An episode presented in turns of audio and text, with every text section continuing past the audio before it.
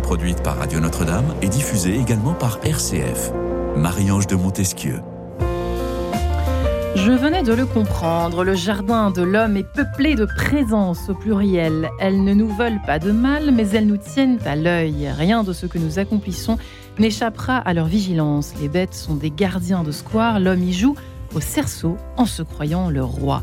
C'était une découverte. Elle n'était pas désagréable. Je savais désormais que je n'étais pas seule. C'est ce qu'on peut lire dans La Panthère des Neiges des Sylvain Tesson, qui a quelques années maintenant, à l'heure où la machine rivalise de plus en plus avec l'esprit humain, la nature, elle, qui semble pousser et cohabiter tranquillement avec nous, plus ou moins silencieusement d'ailleurs.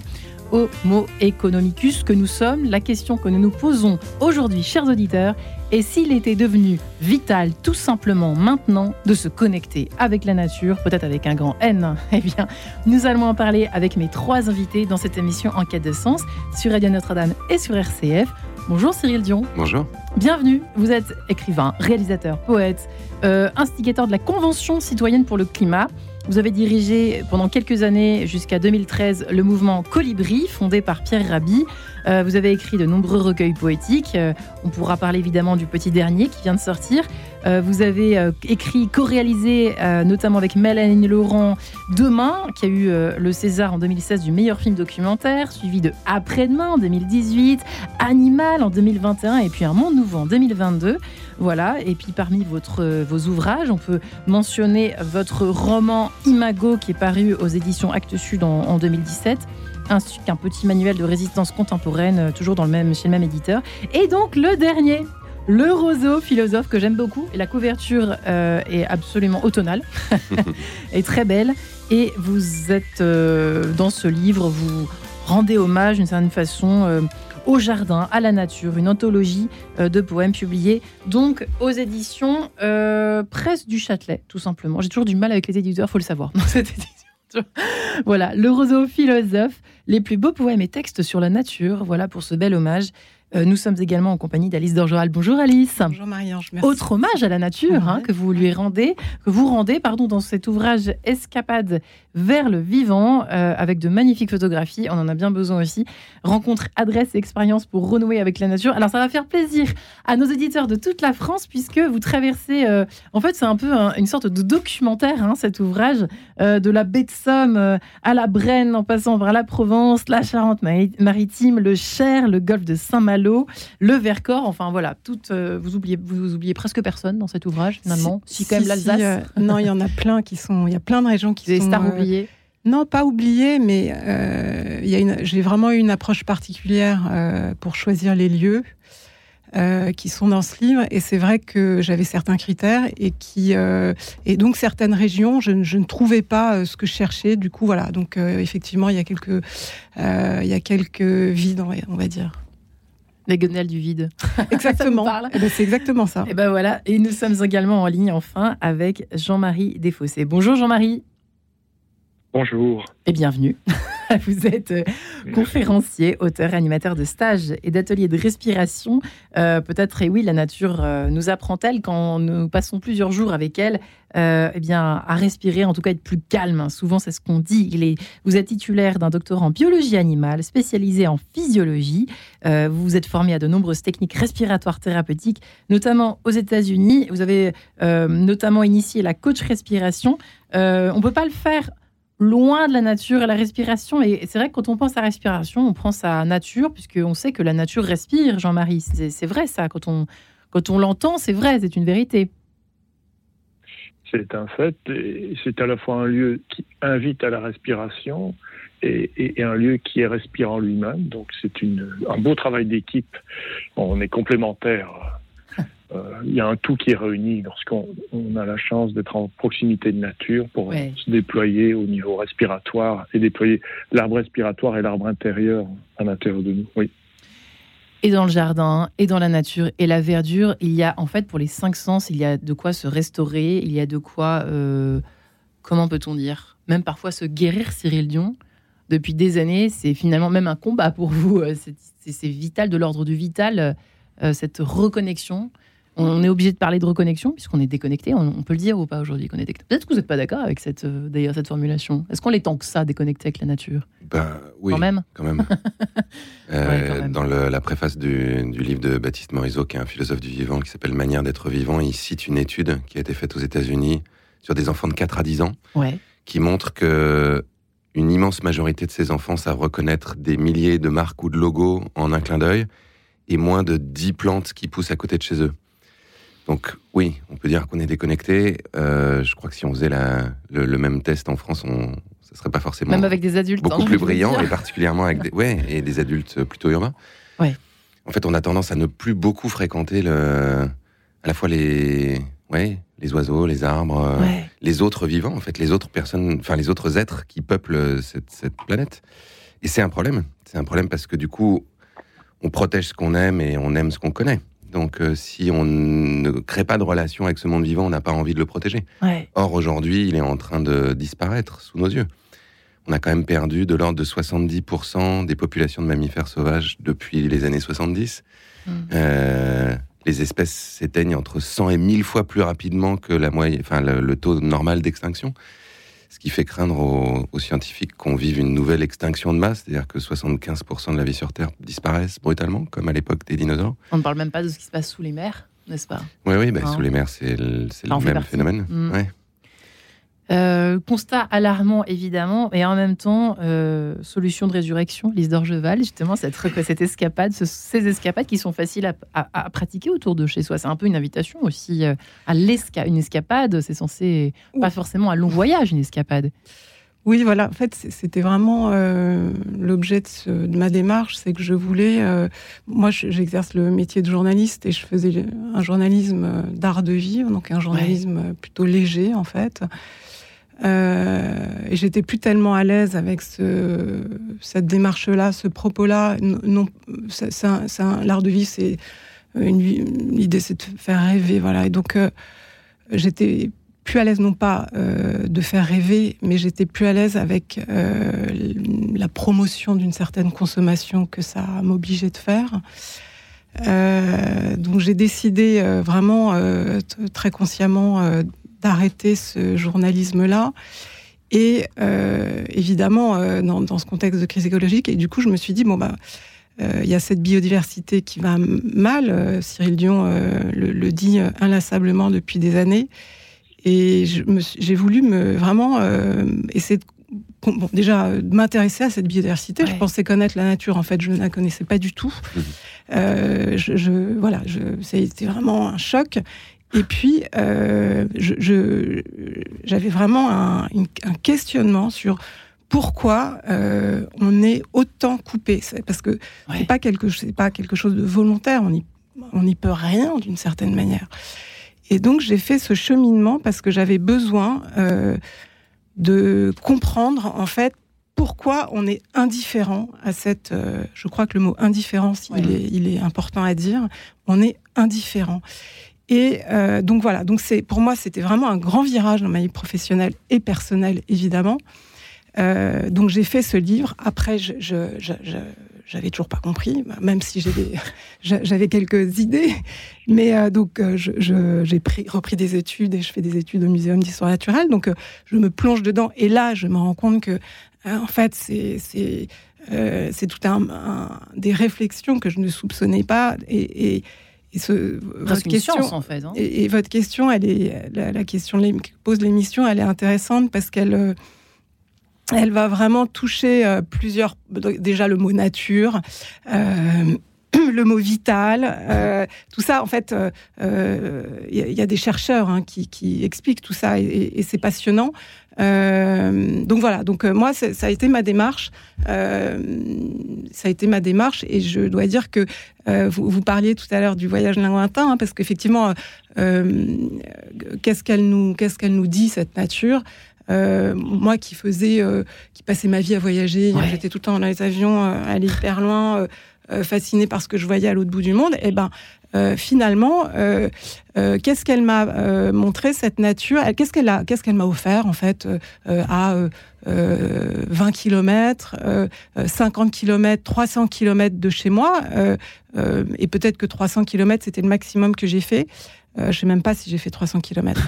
Eh ben, qu'est-ce que j'ai trouvé? J'ai trouvé euh, du lien. J'ai fait des rencontres passionnantes, j'ai vu du beau, il y a eu de la musique, les, oiseaux, le bruit de la nature, il y a eu euh, de l'altérité, il y a eu du hasard. Et en fait, tout ce que j'aimais dans mes voyages lointains, je l'ai trouvé euh, dans, cette nature. Donc elle a des super pouvoirs, elle nous apporte un bien-être, mais voilà, après peut-être qu'on en parlera tout à l'heure, mais c'est quel lien on, veut créer avec elle? Quel lien euh, euh, euh, on, souhaite avoir avec elle, quelle connexion. C'est-à-dire que c'est vraiment, c'est un débat. Cyril a cité Baptiste Morisot, c'est un débat, débat qui est complètement philosophique. quelle valeur on lui donne Et ça, c'est aussi essentiel de se poser cette question-là. Quelle valeur voilà, donc je reviens de ce, cette, euh, cette recherche euh, pour se dire avec plein de questions. Voilà. Quel rapport entretiens-tu avec la nature? Je te dirais qui tu es. C'est un peu ça, Cyril Dion, qui se passe finalement. Depuis la nuit des temps, d'ailleurs, on pourrait le dire. Hein? Bah, Ou pas? Ce qui se passe, c'est que c'est grâce au monde vivant qu'on peut boire, qu'on peut manger, qu'on peut respirer. Et on l'oublie. C'est ce que dit justement Baptiste Morisot aussi. il le disait dans un film que j'ai réalisé, donc qui s'appelle Animal, que vous avez cité tout à hmm. l'heure. C'est le monde vivant qui nous a fait c'est pas nous qui l'avons fait. Et d'une certaine manière, on a oublié euh, cette donnée fondamentale. Et c'est ce qu'il dit aussi dans le film, on, vit dans une société qui nous a fait croire qu'on était les seules formes de vie intéressantes. Et on s'intéresse majoritairement aux humains. Que ce soit dans la littérature, que ce soit quand, on regarde des séries. Et on s'intéresse très très peu. À... Ça, c'est ce qui m'est arrivé pendant le confinement. Baptiste me disait, mais tu, tu connais même pas les oiseaux qui vivent dans les arbres à côté de chez toi. Alors que c'était voisin. C'était des arbres qui étaient dans mon jardin. Et je me suis amusé avec une application qui s'appelait Quicuimatic à, à, découvrir qui étaient ces oiseaux. Je savais même pas leur nom. Et à essayer de comprendre euh, comment ils communiquaient. Euh, de regarder là aussi les pollinisateurs qui étaient dans, dans, mon jardin, euh, de me rendre compte qu'il y avait beaucoup plus de vie que ce que je pouvais imaginer. Moi aussi, je me suis rendu compte en, en, tournant animal, par exemple, que je connaissais rien, rien du tout. Euh, à chaque fois qu'on rencontrait des, des, biologistes, ils nous apprenaient des choses. Euh, je me souviens quand on était au Kenya, ils nous, on, nous on était fascinés par les girafes, les éléphants, euh, et il nous a emmenés devant une fourmilière en nous disant voilà, il y a des formes de vie qui sont beaucoup plus petites auxquelles on prête beaucoup moins attention. Et en réalité, il nous disait est-ce que vous pensez que si nous on disparaissait les humains, les fourmis s'en rendraient compte? Alors on lui disait bah, non peut-être pas il nous disait, bah, effectivement, en revanche, si les fourmis disparaissaient, tout ce paysage que vous voyez là n'existerait pas. Parce que ce sont les fourmis qui vont collecter toute la, toutes les graines, toutes les, tous les déchets végétaux pour euh, à la fois les séparer et les disséminer dans le paysage. Donc c'est grâce aux fourmis que toutes ces, tous ces végétaux peuvent se disséminer et à tout un tas d'autres animaux. Et donc c'est grâce à elles que euh, la, végétation va pousser, ce qui va nourrir les herbivores, ce qui va et le fait que les herbivores puissent euh, vivre va nourrir les carnivores et ainsi de suite. Et ça, on n'en a absolument pas le, début d'une idée quand on vit euh, simplement dans un monde complètement artificialisé en permanence. Et en plus déconnecté avec nous-mêmes, c'est-à-dire que notre propre respiration, là j'en viens à votre spécialité, cher Jean-Marie de Fossé, mais euh, si vous existez, si votre business fonctionne, on peut le dire comme ça, c'est qu'il y a une demande et c'est qu'il y a surtout une. On en parle de ça d'ailleurs hein, régulièrement, même dans cette émission, mais de cette difficulté à, se, à être unifié nous-mêmes et à être surtout euh, connecté avec ces cinq sens, la base. Et pourtant, et pourtant, trois petits points. c'est si difficile. Donc, euh, comme vous dites, euh, ce côté artificiel de, de, notre environnement actuel, notre société actuelle, etc., n'aide pas. N'est-ce pas, Jean-Marie? Je vous laisse méditer. Oui. oui. Bah, il y a plein de choses qui ont été très intéressantes qui ont été dites. Il y a le mot connexion qui est, et le mot valeur. Et ce qui est important, c'est que de fait, il y a une connexion qui peut être coupée parce que euh, les, les, lieux où l'on vit sont dénaturalisé dans le sens où la nature n'a pas sa place. On remplace de, euh, la végétation par du coudron, on, construit des villes à la place de, du temps du vivant, mais le fait que cette connexion physique soit coupée ne, ne, ne, fait pas que le besoin de nature soit enlevé. Ça, c'est quelque chose qui est très important. Parce que oui, il y a des connexions, mais le besoin reste là. Et donc, il crée un manque. Et quel est ce besoin? Moi, mon travail, c'est pas juste amener des gens à les faire respirer. Ça, ça se met dans un cadre global de répondre aux besoins fondamentaux du corps humain pour que chaque être vivant puisse se déployer au mieux de ce qu'il est. Et le, le, besoin de nature, c'est un besoin physiologique. Euh, il n'y a pas si longtemps, il y a une revue euh, Cerveau Psycho qui avait euh, titré tout un, un, un, un, exemplaire, enfin une publication sur la nature qui fait du bien au cerveau. En fait, la nature n'est pas juste une sorte de mode. Euh, plus ou moins branché, comme, qui ferait du bien en plus par rapport comme pourrait le faire, euh, je sais pas, de la thalasso ou euh, euh, l'exercice physique que j'allais faire dans une salle. Et pas comme ça que ça marche. Et des études de, neurosciences faites par des neurobiologistes vont toutes dans le même sens. En fait, le corps humain, l'être humain, a un besoin fondamental de contact avec la nature. Et si ce besoin n'est pas rempli, il entre en souffrance. Et cette souffrance explique que des personnes qui sont coupées de l'environnement naturel vont avoir, ce qui est, là où il y a un consensus très net, c'est par exemple pour la, euh, l'architecture du cerveau qui est modifiée et pas dans le sens d'une amélioration des capacités, et au niveau de la de l'anxiété et de la dépression. Il y a un effet tout à fait reconnu par les experts euh, qui font des publications internationales de la, de la, du contact avec la nature sur le bien-être psychologique, psychique de, des individus. Et c'est important de comprendre que c'est c'est pas c'est pas une mode, vous voyez, c'est pas c'est pas c'est pas c'est pas un business, c'est même pas de cet ordre-là. On a besoin de boire, on a besoin de manger, et l'être humain pour être euh, se sentir bien et pouvoir s'épanouir au mieux du mieux a besoin d'un contact avec la nature. Et donc ça met sa valeur très très haute. Eh bien, je vous propose justement d'entendre à l'instant. Euh, merci infiniment, Jean-Marie. Euh, je bois vos, paroles, évidemment. Euh, nous nous retrouvons dans quelques instants, juste le temps d'entendre cette petite badinerie signée Jean-Sébastien Bach. Suite numéro 2, s'il vous plaît. Et à tout de suite. En quête de sens, une émission produite par Radio Notre-Dame et diffusée également par RCF.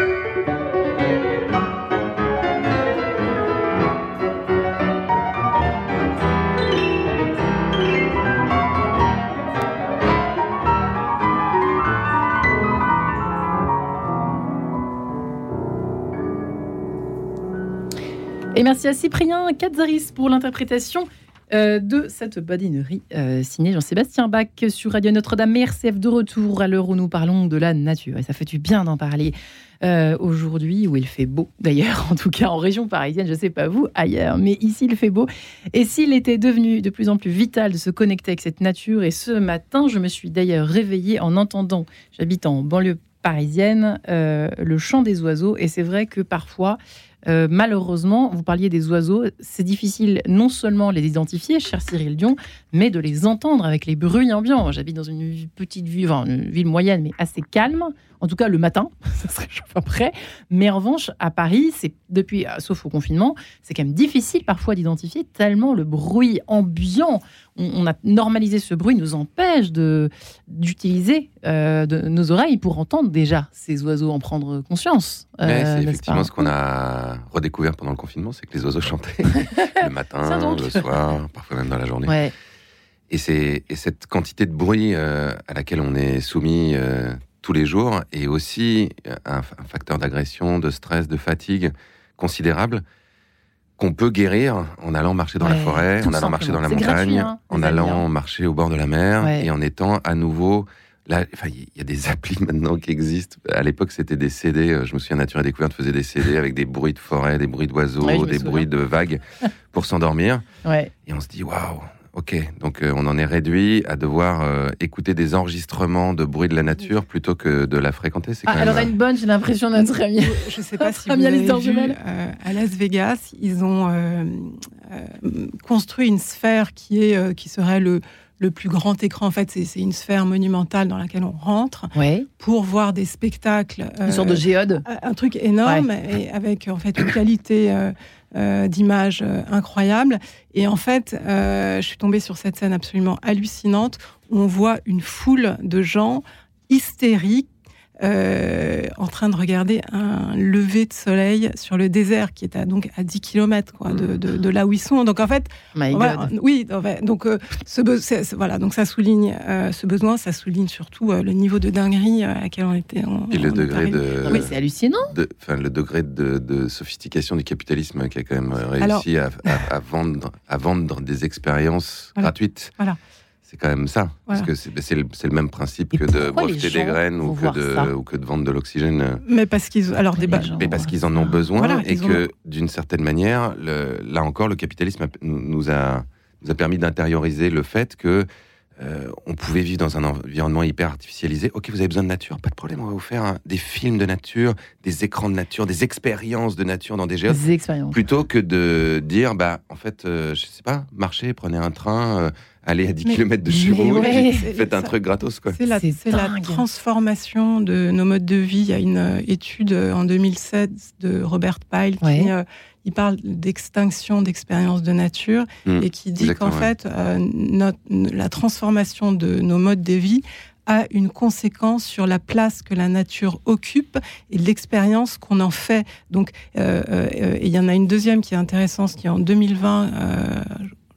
Peter Kahn, Robert, je sais plus, bref, et, et, qui parle de amnésie environnementale générationnelle euh, en fait, euh, euh, la norme que chacun d'entre nous porte à la nature, c'est la référence qu'on a dans notre enfance. C'est la nature qu'on a rencontrée dans notre enfance. Et cette norme-là se, dégrade.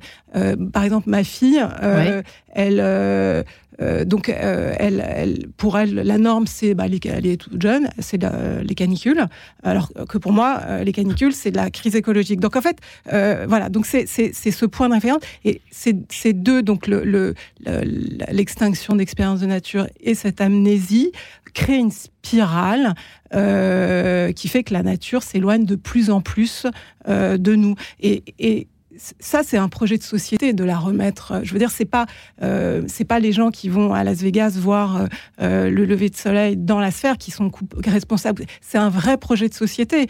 et, c'est, je parlais tout à l'heure de, de valeur. La, valeur qu'on donne à cette nature, pour l'instant, elle n'est qu'utilitaire en fait. Elle est instrumentale. Et quand on dit ah c'est formidable le bien-être qu'elle nous donne, ça, on est encore mmh. dans, un, dans une valeur instrumentale. On n'est pas encore dans l'émerveillement. Non, alors c'est-à-dire que c'est pas l'émerveillement, c'est le relationnel. C'est vraiment euh, la valeur relationnelle, c'est-à-dire que on, on, va prêter attention aux liens qu'on a avec la nature, ce qui va permettre d'articuler ce lien avec des notions qui sont tout à fait essentielles, qui sont la justice, la réciprocité et tout un tas de choses. Et c'est, mais ça, c'est un vrai projet de société. Je veux dire, l'IBES, l'IPBES, qui est l'équivalent euh, du GIEC pour la, pour la biodiversité, euh, a établi un schéma euh, d'action et de réflexion qui amène à des changements transformateurs. Et au départ de ces actions et de ces réflexions, il y a, des, il y a vraiment la notion de valeur qui vont influencer euh, nos comportements. Et donc, euh, choisir, cette valeur la valeur qu'on porte à la nature, c'est tout à fait indispensable. Et c'est même évangélique. Nous sommes sur Radio Notre-Dame, je vous le rappelle, et sur RCF, les amis. Et euh, il est bon de rappeler que effectivement, nous sommes invités en plus régulièrement par le, pape François, notre pape, qui tient à, ce lien de gratuité. C'est-à-dire que c'est la, l'esprit de, de... C'est bien parce que le, le, ce que vous, en fait, la valeur instrumentale, elle permet aussi, elle n'est pas complètement inutile parce qu'elle permet de, de, de parler du, du, prix et du coût de la nature. Aujourd'hui, euh, on ne paye pas la nature pour l'eau qu'elle nous donne, c'est gratuit. D'accord? Euh, mais, mais, ça, ça fait réfléchir, par exemple, les institutions. Euh, et il y a ce fameux exemple de la ville de New York qui euh, devait construire, bâtir une usine de filtration pour avoir de l'eau potable. et ça, coûte des milliards. Eh bien, ils ont préféré entretenir, assainir les bassins versants plutôt que de construire cette usine pour une question de, coût, en fait. Donc, ce que je veux dire, c'est que si on commençait à réfléchir euh, au prix euh, de, justement euh, bah, de tous ces services que la nature nous donne, un sol vivant, de l'oxygène, la captation du carbone, en fait, on, arriverait à des milliards et des milliards d'euros. Et, mmh. peut-être que c'est, vous voyez, New York a fait le choix, avait le choix entre la technologie, ce qu'on disait tout à l'heure, c'est-à-dire toujours plus de technologie, cette histoire d'hystérie, de technosolutionnisme, qui en fait ne fait pas vraiment bien réfléchir, ou bien réfléchir à une autre valeur, un lien fondé sur une solution que nous apporte la nature, qui est euh, euh, bah, l'assainissement des bassins versants. Euh, voilà. Et donc, on est vraiment là entre, je pense, hein, à un carrefour où on a les deux solutions, c'est-à-dire soit mettre encore plus de techniques, mmh. soit on délire encore plus, voilà, soit on, se calme un peu et on retrouve la simplicité justement. Considérer la nature pour, pour, pour, effectivement pour ce qu'elle est, euh, et ce qui nous permettrait peut-être de réfléchir un peu autrement. Quoi, voilà. Et retrouver le, bon sens, c'est souvent quelque chose que, que l'on dit euh, s'être perdu, être en voie de disparition. N'est-ce pas, Jean-Marie de Fossé Ça aussi, euh, ça fait partie des, des, choses vitales à retrouver d'urgence, n'est-ce pas? C'est vrai que ça me fait penser à ça, ce que vous racontez depuis tout à l'heure, Alice d'Orgeval.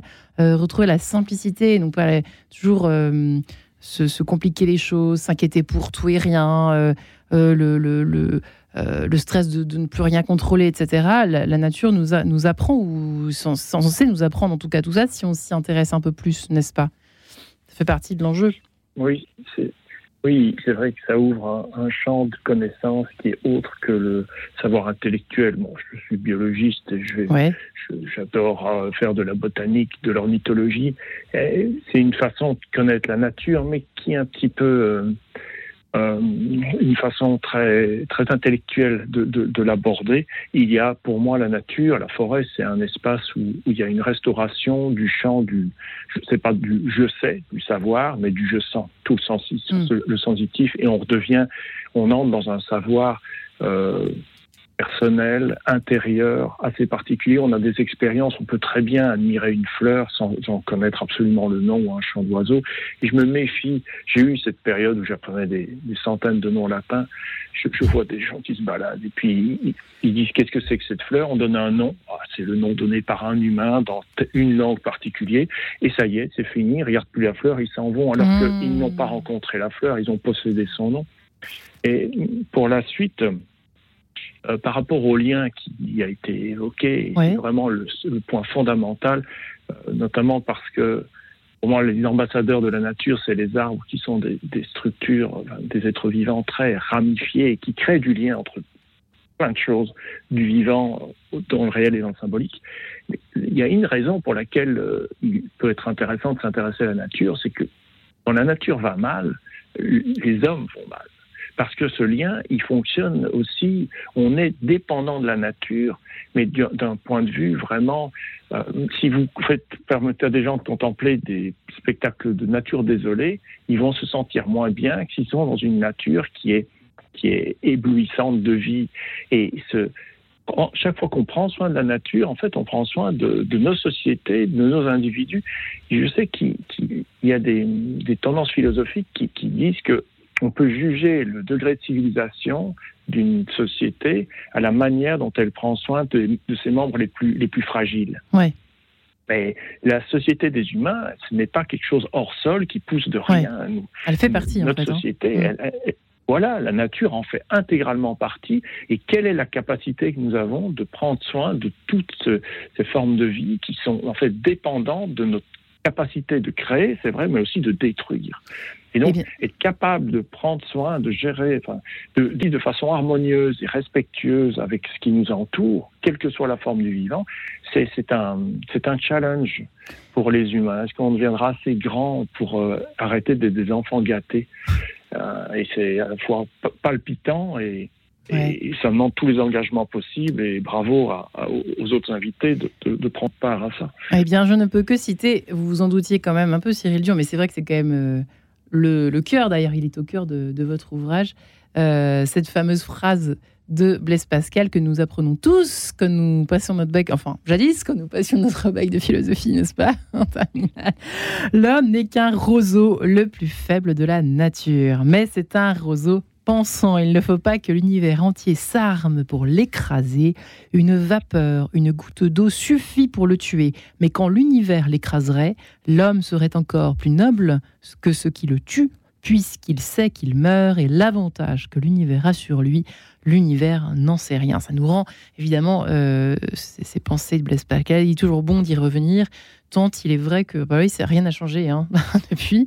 Euh, nous sommes toujours un peu tiraillés entre. Euh, nous sommes la seule espèce quand même à vouloir contrôler le reste de la nature. Ça, c'est ce que ce qu'on disait un peu au début, mais et c'est quand même terrible parce que euh, on a l'impression depuis en fait que l'homme existe, il est quand même plus tenté de profiter toujours de cette nature dans tous les sens du terme, plutôt que de la de cohabiter simplement avec elle. Ça c'est alors là c'est on touche à des dimensions euh, philosophiques, métaphysiques, anthropologiques, etc., etc. Mais c'est vrai, non? Mais en fait, on est une des seules espèces qui, pour partie, a cru qu'elle pouvait se dissocier du reste du monde vivant, c'est surtout ça. Et le, terme même de nature est, problématique en lui-même. C'est-à-dire que c'est un concept occidental, la nature. Il y a plein d'endroits dans le monde, c'est le, enfin, c'est la découverte ou la redécouverte de Philippe Descola dans les années 70 quand il a écrit euh, Par de la nature et culture. Il a passé euh, trois ans avec les Indiens Achuar en Amazonie et il s'est rendu compte qu'en fait, dans leur langue, le, concept même de nature n'existait pas. Parce que pour eux, il n'y a pas de, il n'y a pas de séparation, il y a une continuité entre les humains et les non-humains. Et pour nous, la nature, c'est tout ce qui n'est pas les humains. Il y a les humains, la culture, et de l'autre côté, tout le reste qui est la nature ou l'environnement, comme si c'était une espèce de décor. Et justement, la tentative de, philosophes comme Baptiste Morisot, en en employant le terme de vivant, c'est de recréer cette continuité. C'est de dire le vivant, c'est nous, mais c'est aussi bien euh, tout ce qui nous entoure. C'est tout ce qu'on est. Parce que quand on parle de nature, on a aussi tendance à oublier le fait que nous sommes la nature. Nous sommes faits d'eau, nous sommes faits de bactéries. Nous, nous sommes, enfin, je veux dire, quand on parle de la nature, on parle de nous, on ne parle pas de quelque chose d'extérieur. Donc, ce, terme de vivant est déjà le moyen de se dire que on, passe d'une représentation du monde qui est un peu l'héritage de bah, d'une mauvaise interprétation euh, du, de l'Ancien Testament. D'ailleurs, euh, le pape François y est revenu dans Laudato aussi en disant euh, toutes les interprétations qui ont été faites par les, un certain nombre d'exégèses de, des, premiers termes de la, de, la Genèse qui disent que voilà la nature est là pour que l'homme puisse la dominer et en profiter sont des mauvaises interprétations. Ce qu'on a vu aussi au moment des Lumières, quand euh, Descartes disait euh, l'homme doit être comme euh, maître, et possesseur de la nature, hein, bah, on a besoin de passer de cette vision-là à l'idée qu'on est des vivants parmi les vivants. Tout comme on a besoin, à mon avis, d'arrêter de dire l'homme pour dire les humains en fait. Parce que dire l'homme, c'est déjà invisibiliser toute une moitié de l'humanité en disant l'homme. Mm. Les, les mots sont pas anodins. Donc bah de dire le vivant plutôt. Euh, oui, les, les, autres. Bah, les humains, c'est les, les, hommes et les femmes, et puis éventuellement même euh, les non-binaires. bah, écoutez, voilà qui est dit. Euh, nous allons nous séparer à nouveau quelques instants, si vous permettez, cette fois en compagnie de Jean-Louis Aubert. Hommage à l'univers avec un grand U. À tout de suite quête de sens. Une émission produite par Radio Notre-Dame et diffusée également par RCF.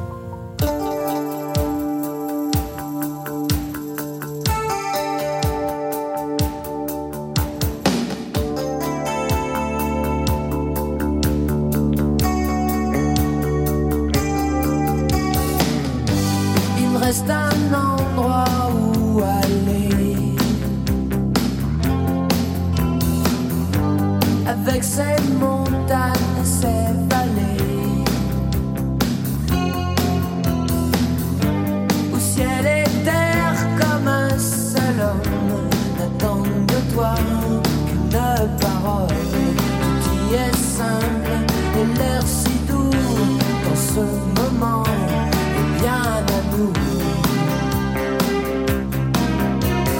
Vivre, c'est en soi que toute la matière et au fond de tes yeux, je vois l'univers.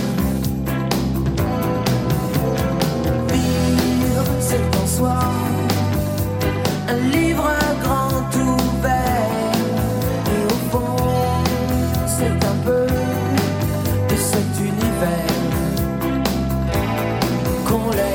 laisse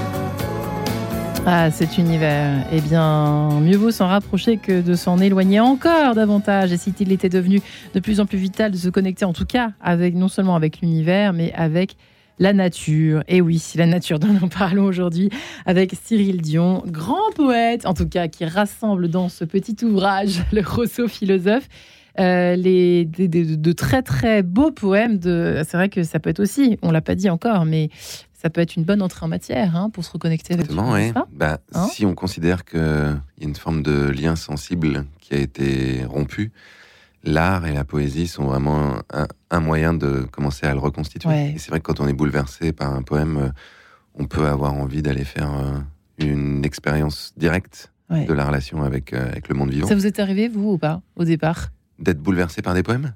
Non, non, mais tout au début. Tout au- Non, mais ça a commencé comme ça. Non, Est-ce que c'est l'œuf qui a fait la poule ou la poule qui a fait l'œuf Mm, Vous avez été euh, vous-même bouleversé par la nature via, euh, par le biais de, de la littérature Moi, je. Alors, ouais, ouais, je sais pas.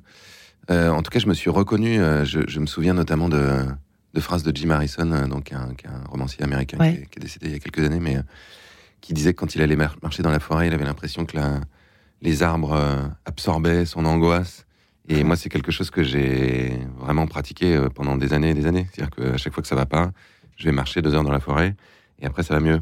Ouais. Donc effectivement, maintenant, il y, a- y y des études euh, qui montrent que ça fait baisser le stress, que ça fait euh, que ça a un effet physiologique. Ouais. Euh, mais Il y en a même qui font des câlins aux arbres, enfin bref. ouais, ouais, ça m'est arrivé euh, un certain nombre de fois de faire du tree hugging, Tree de, de hugging. prendre, de prendre des arbres dans mes bras Ouais. et d'essayer de ressentir ce qui se passe. Ouais, c'est bah, de ressentir un autre Ouais. vivant finalement. Absolument. Et, euh, et je sais que la poésie, en tout cas particulièrement les haïkus, donc qui sont des, Mm. ces petits poèmes japonais euh, de, de- de trois vers qui sont un moyen de d'essayer de traduire un sentiment d'éveil de Satori, euh, comme disent les, les- les Japonais, et qui, la plupart du temps, se, utilisent des images euh, de, de nature Ouais. euh, m'ont beaucoup accompagné. Et donc, j'ai beaucoup éc- écrit de haïkus dans la nature et j'ai beaucoup lu de haïkus qui m'ont donné envie d'aller faire des expériences de, de nature. Et vous, vous aussi ou pas euh, euh, Finalement, j'allais Charlotte Dorgeval. Alice Dorgeval, est-ce que ça vous est arrivé aussi de- d'être bouleversée, alors là pour le coup, par des par de la littérature, des poèmes ou des textes euh, assez souvent la poésie est assez percutante sur c'est vrai sur la nature, sur la Oui, beauté. alors, euh, Je peux Invisible. pas du coup m'empêcher de parler du, du livre que je lis actuellement, qui euh, est un livre de Nastasia Martin qui s'appelle Croire aux fauves et qui Mm. euh, Super livre. et qui parle bien justement euh, de ce lien qu'on a perdu. Euh, J'en suis qu'au début, donc je peux simplement Ouais. vous expliquer qu'elle euh, elle est euh, ethnologue et elle parcourt, elle va voilà, elle va dans les dans les forêts euh, Sibérie, euh, très loin comme ça, euh, voilà, vivre au milieu des des peuples et des, Et des bêtes et sauvages. des- et des bêtes sauvages. Et en fait, elle s'est fait euh, attaquer par un ours. Elle s'est fait croquer une partie du, De la du- de la tête par un ours. Et en fait, euh, elle, elle raconte cette expérience. Euh, non pas comme une agression, quoi, donc euh, comme une rencontre. Enfin, c'est très euh, particulier parce que justement, bon, alors évidemment, il y a de l'émotion, mais c'est pas forcément l'émotion dont parlait tout à l'heure. C'est-à-dire, il y a vraiment une. Elle, elle raconte l'horreur en fait, mais c'est très particulier ce qu'elle, ce, ce, voilà, ce, lien à la nature qui, qui, qui, euh, enfin, j'ai même du mal à l'exprimer. Il faudrait, c'est un livre incroyable à lire. Il faut le lire. Voilà, Euh, Croire aux fauves de Nastasia Martin. Ouais. Donc Très, très euh, puissant. voilà. Donc moi, j'ai- j'ai- voilà, c'est ça que je, je recherche toujours euh, euh, dans Ouais. cette même idée de euh, d'essayer de trouver une autre euh, relation, un autre rapport à ce qu'on appelle euh, nous euh, la nature. Euh, vous savez, euh, c'est euh, Élisée Reclus qui Élisée, Élisée Reclus, un, un- géographe qui disait euh, euh, l'homme, c'est la nature qui prend conscience d'elle-même. Donc Mhm. c'est Ouais. voilà, donc quand on aura compris qu'on en fait vraiment partie Hmm. et qu'il faut arrêter déjà de- de- d'utiliser ce mot, euh, bah, on aura déjà fait un grand pas. Mais euh, bon, voilà, c'est un, un vrai projet de société. hein. et, et- et ça, euh, euh, voilà, il faudrait que nos politiques euh, quand même euh, en prennent conscience de ça et qu'ils et qu'ils en parlent et qu'ils s'emparent de ces sujets qui sont complètement absents Faut-il que euh, ça les débat. intéresse? Faut-il que ça les oui, comme vous disiez, Bah, disait au le court manque de terme. curiosité Bah, parce que c'est le court terme en permanence qui les intéresse, Ouais. alors que là, on est dans un projet à long terme. Mm. Et puis la, la nature, en fait, elle s'en fiche de nous. Euh, Elle fiche de nous, disparaîtra bien. Enfin, on disparaîtra bien Ah avant elle. Donc, euh, euh, bon, voilà. Hmm. Et puis regardons peut-être aussi euh, plus haut que notre smartphone, pour commencer, pour voir à quel point déjà le matin le ciel est beau et changeant, euh, les, les, les arbres, les feuilles qui bougent, etc. Il paraît Oui. que maintenant, on ne fait plus ça, à tel point qu'on devient myope, etc. Vous savez, ça laisse cette récente étude. Enfin bon, bref, il y en a plein d'études. C'est- la question euh, de, de retrouver, en fait, euh, l'observation, la, la- la faculté d'observation. faculté Euh, d'observer. de, de- bon, c'est toujours aussi c'est toujours notre rapport au temps euh, qui qui, qui nous qui nous oppresse et euh, donc euh, s'arrêter et, et se remettre à en fait à regarder euh, et à, à simplement observer et à partir de là voilà il y a plein de portes qui s'ouvrent mais déjà Ouais. observer Et Regardez c'est- les moi- phoques, par exemple. et voilà, et moi, et voilà, et moi, c'est ce que j'ai fait en fait pendant six mois. J'ai appris à, à regarder. J'étais Ouais. avec des naturalistes, ces gens vraiment euh, à qui l'on doit tout. C'est des gens qui sont au chevet de la biodiversité, donc qu'on Ouais. qu'on méprise entièrement. On sait même pas qu'ils existent. C'est des naturalistes qui, qui eux, euh, sont sur le terrain en permanence, qui, qui, qui regardent la biodiversité, qui s'en occupent. Qui, et ben voilà, j'ai côtoyé ces gens et ces gens m'ont appris à, à regarder en fait ce que je, savais Quelle, pas quelle faire. a en été fait. votre escapade préférée? Il y en pas a la pas. Somme, par hasard. Il y en a pas. C'est vrai? Non, non, vraiment. euh, en fait, c'était à chaque fois des rencontres. Non, non, je, je dis pas ça. euh, euh, j'ai tout adoré. euh, voilà. Donc non, il y en a pas. euh, bon, après, il y en a. qui sont plus spectaculaires que d'autres. C'est sûr que j'ai marché dans le Vercors. euh, sur les traces du loup, évidemment, on le voit pas, mais euh, on, a- on apprend plein de choses sur lui, euh, même en ne le voyant pas. Et euh, Le Vercors, il est magnifique. J'avoue que le- Et- photos donc, sont dingues. hein. voilà. Hein. euh, donc il y a non, mais il y en avait plein. euh, C'était surtout euh, en fait ces, ces rencontres avec ces naturalistes. Ouais. J'ai rencontré vraiment des gens. euh, Il y a un pépiniériste philosophe qui s'appelle euh, Xavier Boutonnier. Il y a euh, l'apiculteur qui, qui- m'a marqué aussi. Elle- L'apicultrice, elle est, euh, alors elle, elle est chamane, elle a un, un lien aux abeilles qui est complètement fascinant. Et moi qui ai peur des inédoptères, c'est-à-dire moi j'ai peur de tout, Tout ce qui est euh, abeilles, guêpes. Ouais. euh, et, et- et là, voilà, elle a, en m'expliquant en fait simplement à être moi-même et à Ouais. ressentir peut-être de l'amour pour ces, Ouais. Pour ces petites bêtes. euh, Quand on sait tout le travail qu'elle qu'elle elle- fournisse en plus. Oui, mais non, mais justement, Ouais. Ah non, non, non, du utilitariste, non. Voilà. Euh, et, en, en étant simplement, bah, évidemment, en fait, dans l'instant présent, eh ben, voilà, j'ai réussi à, m- à- à vraiment passer ma. Enfin bon, voilà, c'est vrai que c'est des gens, euh, alors là pour le coup, qui vous déconnectent. Ouais. ouais. Donc il faut aller les voir, hein. il faut aller les écouter. Ils sont extraordinaires, ce sont des héros pour moi. Et puis j'aime bien ce que disait tout à l'heure, effectivement, ça, ça rejoint ce que vous disiez, tout à fait, euh, euh, justement, les Archeval. Quand Jean-Marie de Fossé, vous disiez, vous savez, euh, que, que c'est bien de connaître, c'est bien hein, de connaître les noms en latin et tout ça, de toutes les fleurs, de toutes les plantes qui nous entourent. Mais si on s'arrête là, ça, voilà, what else? Tiens, donc c'est vrai que euh, moi, j'ai jamais caressé une abeille de ma vie. C'est euh, l'émotion qui nous manque à oui, chaque fois. c'est l'émotion qui euh, nous quand manque. on- Voilà, c'est on l'émotion. On encore revient une fois. toujours à cette idée, euh, voilà, de, Ouais. de poésie et de, c'est l'émotion. Et oui, il n'y a rien de plus incarné que la poésie, pour le coup, euh, naturelle. Enfin, en tout cas, qui parle de. Quand, quand on. La poésie euh, naturelle, si je puis dire. Enfin bon, qui parle euh, de, de vrais sentiments, de vraies émotions, de vrais.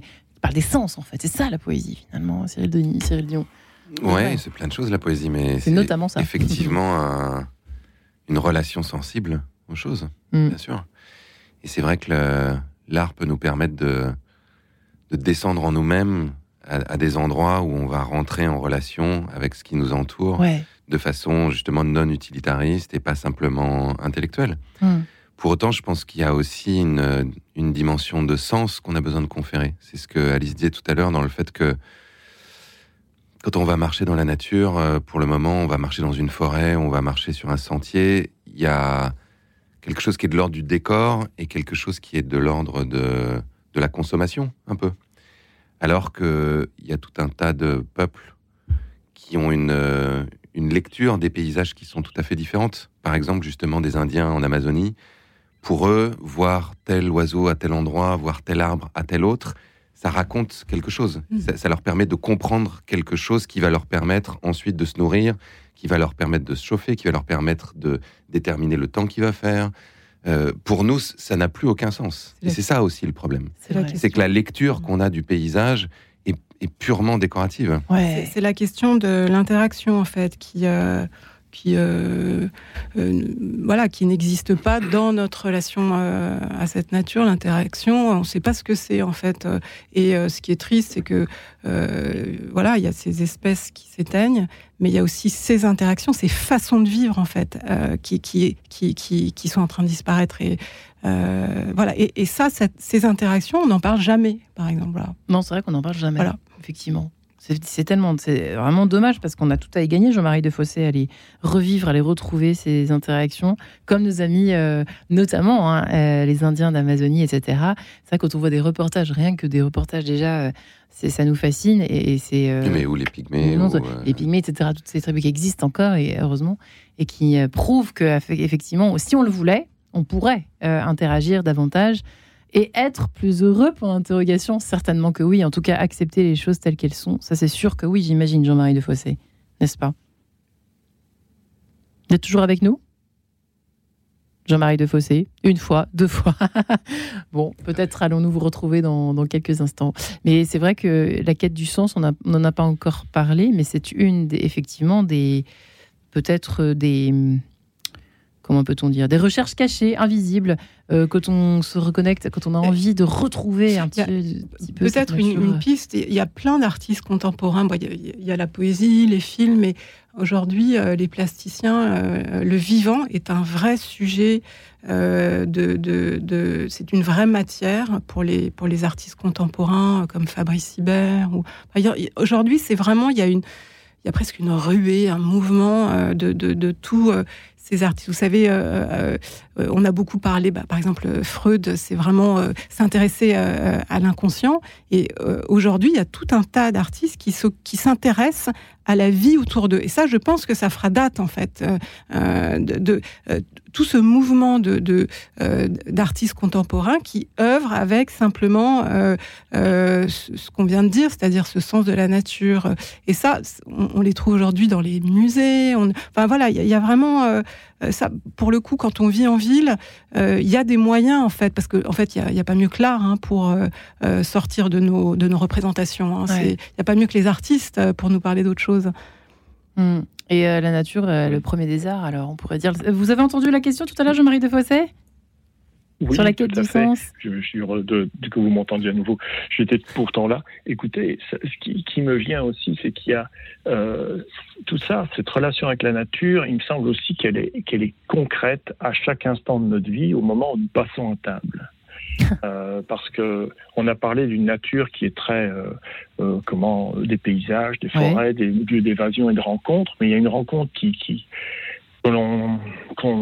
qui est un peu imposée au moment où on va manger.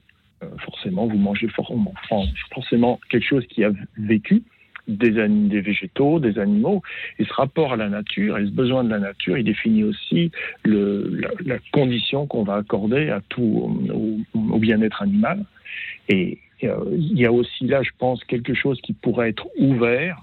C'est une grande discussion. Je ne euh, dis pas que ça doit forcément tomber à du véganisme. C'est pas forcément ça. Au moins qu'il y ait une réflexion sur la manière dont nous produisons ce que nous mangeons chaque jour et qui est l'incarnation du lien avec notre une des incarnations du lien avec notre nature parce qu'on est dans un flux d'aliments de, nutriments qui nous fait qui nous met comme membre de la grand cycle de vie et de mort de la nature. Mais c'est quelque chose de très fort qui a perdu toute sacralisation aujourd'hui et qui pourtant est un geste d'une importance énorme. On a pris la vie, quelque chose qui nous la donne pour la suite. Eh bien, c'est une magnifique conclusion et j'ai envie de euh, surabonder dans ce sens en, en, vous citant, alors en vous citant, en ne vous citant pas, euh, cher Cyril Dion, mais en citant Jean Lahore dans L'illusion. Euh, dans votre livre, dans votre hommage au poète finalement. Le sage aime la paix et la douceur des plantes, leur regard féminin et leur sérénité, et le sage aime aussi les bêtes nonchalantes qui dorment près de lui dans l'immobilité. Jean Lahore, l'illusion, extrait bien évidemment. La suite dans cet ouvrage, Ouf, aux éditions par terre aux éditions euh, du Châtelet. Merci infiniment les amis. Je rappelle exactement euh, le vôtre, Escapade Alice d'Orgeval vers le vivant, rencontre adresse expérience pour renouer avec la nature chez Voyage Gallimard. Et enfin Jean-Marie Defossé, merci également à vous. Merci les amis. Hommage euh, à la nature humaine, à la nature sauvage, bref, à nous et les autres dans cet univers de brut, mais pas seulement. merci. Merci, les uns les autres. Merci.